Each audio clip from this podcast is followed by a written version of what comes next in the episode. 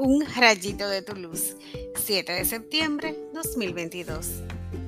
Dichosos los pobres, porque vuestro es el reino de los cielos. Lucas 6 del 20 al 26.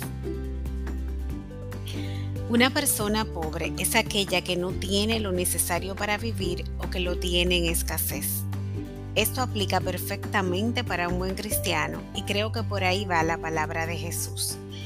Si me siento pobre, me siento necesitada de lo que Dios tiene para darme, de su gracia, de su misericordia, pero si me siento ya rica en sus beneficios, lo dejo de buscar.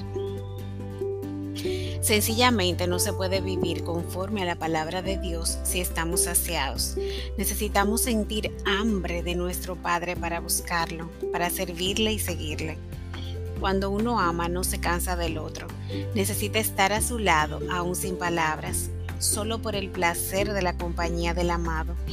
De esta misma manera debemos buscar a Dios, como los pobres que somos. Oremos. Señor, mi alma busca cada día más de ti. Cada día te necesita más como tierra reseca, sin agua. Soy pobre y desgraciado cuando no estás a mi lado. Por eso cada mañana al despertar te llamo. Pido a tu Espíritu Santo que no me separe de ti. Tú eres mi herencia eterna. Estando contigo, nada más quiero en la tierra. Amén.